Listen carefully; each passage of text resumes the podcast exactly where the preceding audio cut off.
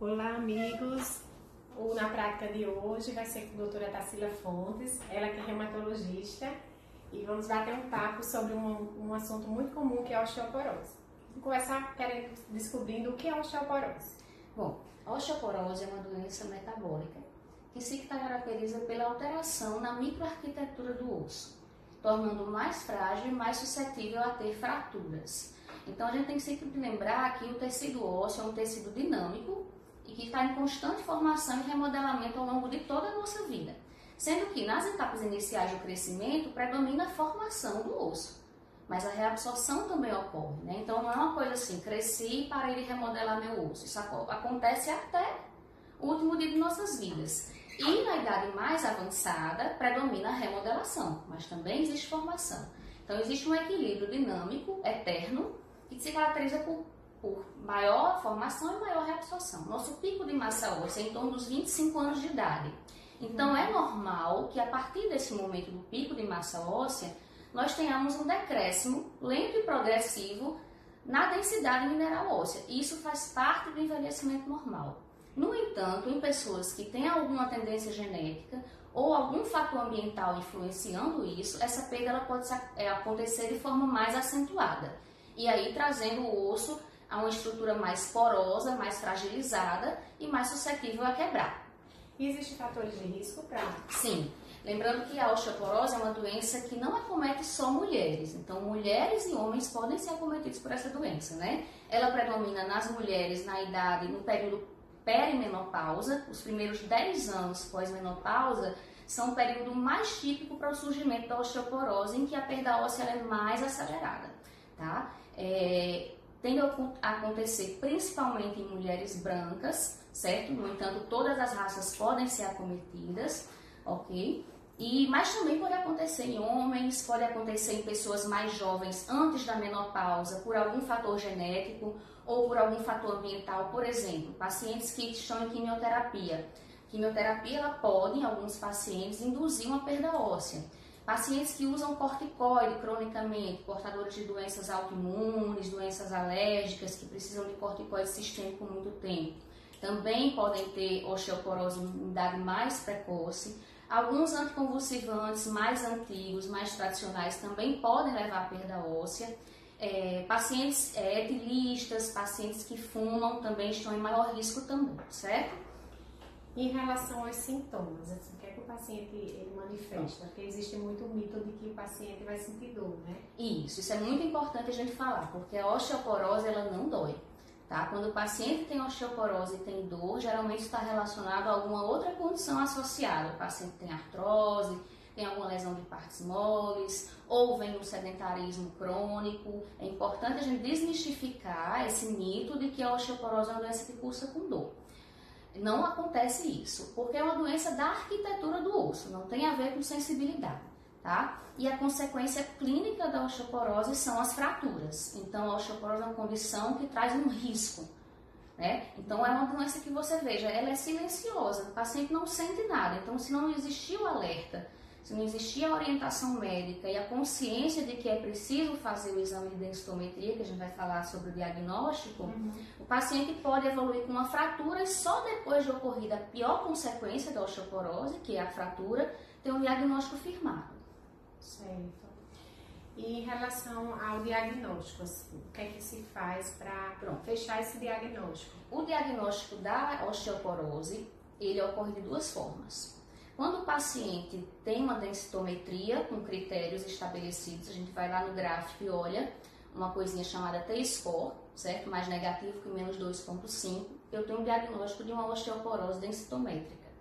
Ou quando o paciente já tem uma fratura. Então, não é raro a paciente que não faz um acompanhamento, e um exemplo, tem 55 anos e está andando numa calçada, sofre uma queda, põe a mão para frente e quebra o punho, que a gente chama de fratura de Coles ou fratura de rádio distal.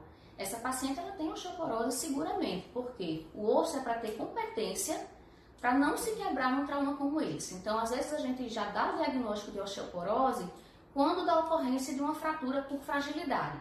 Eu sempre digo meus pacientes, se você está num veículo a 120 km por hora e você sofre um capotamento e fratura um fêmur, é um trauma de alto impacto, de alta energia. Então é esperado que o osso frature numa situação como essa. Mas não é normal você estar tá andando em via pública ou cair em um batente e quebrar um fêmur. Então esse osso precisa estar muito fragilizado para que essa fratura ocorra, tá? Então temos duas maneiras de detectar. Na densitometria, que é o exame padrão ouro para o diagnóstico, ou quando a paciente tem uma fratura patológica. Certo. Em relação ao tratamento, hum. o, que é que se, o que é que a gente poderia falar?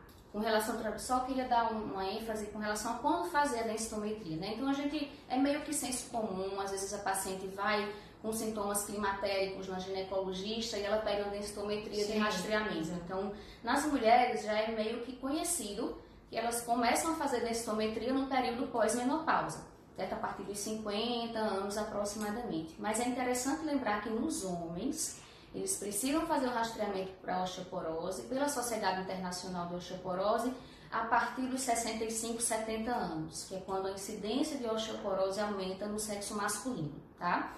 Ou se a paciente ou o paciente tem alguma doença autoimune. Então, vamos supor, paciente que tem lúpus, que usa corticoide é, sistêmico cronicamente. Esse paciente precisa de densitometria, de ser acompanhado. Lembrando que em idade abaixo de 50 anos a gente não fala em osteoporose, a gente fala em baixa massa óssea para a idade. Então são outros critérios, mas é uma forma de fragilidade óssea que precisa ser abordada. Então o momento de fazer a densitometria é importante também. Com, com relação a acima de 65 anos, a partir de 65 mulheres, anos, no período perimenopausa, as mulheres ou se existir alguma doença que predisponha a uma osteoporose em idade mais precoce. Tá? Certo. E em relação ao tratamento? Então, com relação ao tratamento, a gente costuma falar em três pilares, né? Uma suplementação adequada de cálcio e vitamina D, tá? Na dieta ou em suplementação medicamentosa, quando for o caso, certo? A atividade física é muito importante porque a atividade física de resistência, ou seja, suporte de peso, um exemplo, musculação, ela consegue retardar a perda de massa óssea então, é um forte adjuvante no tratamento e os medicamentos vão ser avaliados caso a caso.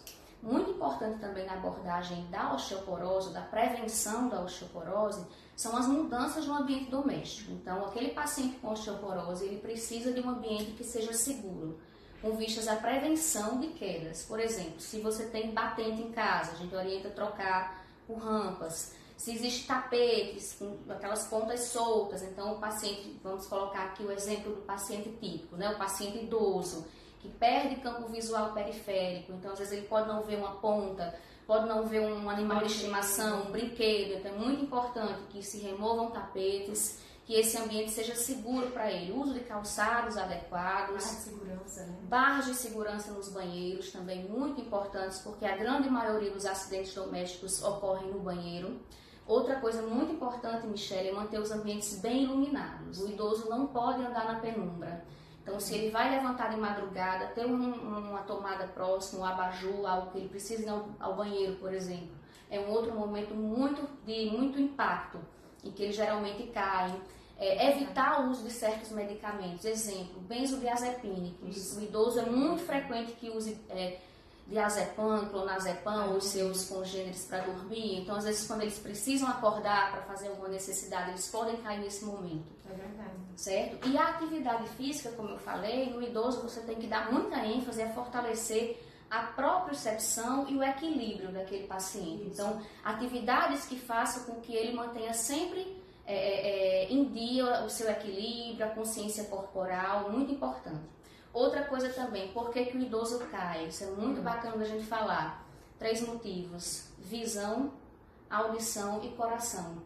Então, arritmias podem fazer o idoso cair, ter uma fratura. Hipotensão também. Hipotensão postural, às vezes está com muito medicamento para pressão, tem que otimizar isso aí, então tem que estar tá sempre no cardiologista avaliando. A parte visual, porque a gente sabe que com o avançar da idade, o idoso ele vai perdendo a visão periférica, então ele pode não ver algum objeto, algum, alguma irregularidade no solo e cair. E a parte vestibular, labirintite, os desequilíbrios, também é muito importante que exista uma equipe multidisciplinar no suporte daquele paciente para prevenção de quedas. Mas eu venho aqui agradecer, a gente já está chegando no finalzinho do tempo e foi ótimo, colaborou muito, né? Desmistificou a questão da dor. Obrigada. Muito obrigada por participar. Eu que agradeço, estou à disposição. Obrigada. E aí,